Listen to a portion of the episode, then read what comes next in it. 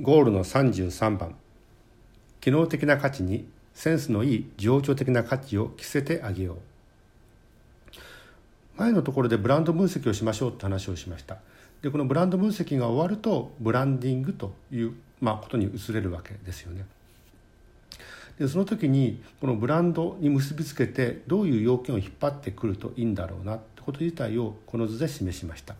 この図はあの魚の骨に見えるでしょうかねこれフィッシュボーンダイアグラムというような、まあ、アイデア発想法の一つなんですよね。まあ、そういうアイデア発想法の中で要件をまとめていきましょうということができると、まあ、基本的にそのゴールに向かうことができるよねという形の考え方です。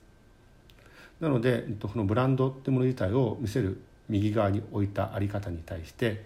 どういう機能的な価値の要件とどういう情緒的な価値の要件を、まあ、ここに埋めることができたらばその結果このブランドっていうもの自体をしっかりと見せることができるのかつまりブランディングができるのかということを示した図になります。でブランディングってもの自体はこの知覚品質機能的な価値と感覚品質情緒的な価値の輪を持ってバランスの良い価値としての物語を作ること、まあ、これをブランディングと呼んでるわけですね。なので前の項でやったブランド分析が終わった後にこれらを全部埋め込んだもの自体をこうやって紐付けてで頭でこうやって引っ張る形になっていくとほらほらね、うんと、ちゃんとつながるような形での意味合いのブランドが出来上がってまこれが物語を見せるブランディングというものになり変わっていくんだということになってきます。ま細かな有効性とか安全性とかあるいは共感性とか安心感については前のゴールの32番でお話ししましたのでもしもそこが確認が必要であるならば32番というもの自体をあの聞き直してみてください。はいでは本文に行きましょう。ゴールの33番。機能的な価値にセンスのいい情緒的価値を着せてあげよう。バランスが悪いところを修正し足りない項目を補完しましょう。フィッシュボーンダイアグラムを用います。もともとは結果に対する要因分析に使われてきました。ここでは作りたいブランドの要件定義として活用します。いわゆるバックキャスティングによって KGI に対する KPI を定める手法に同じです。松田の企画開発チームが小型スポーツ車ロードスターのブランド目標に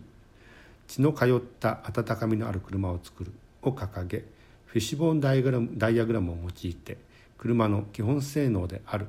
走る曲がる止まるのほか人の五感に関わる触る見る聞くを設定しブランドを作り上げたという話があります。まあ、このお話は2018 28日日経の感覚にフィット、まあ、から、まあ、うん、聞き取りました。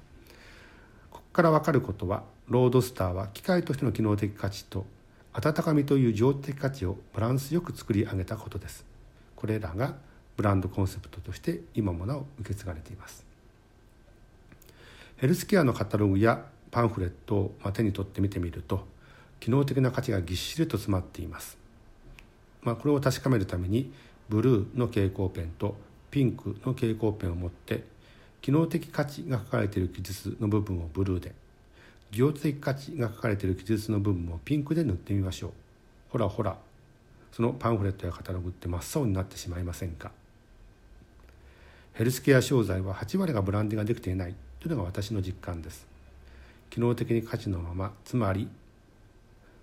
裸のまま世に出されているようなものです。ブランディングによって製品を商品にシステムをサービスに設備を施設にしていきましょう。機能的価値にセンスのいい情緒的価値を着せてあげましょう。ブランディング商材作りとは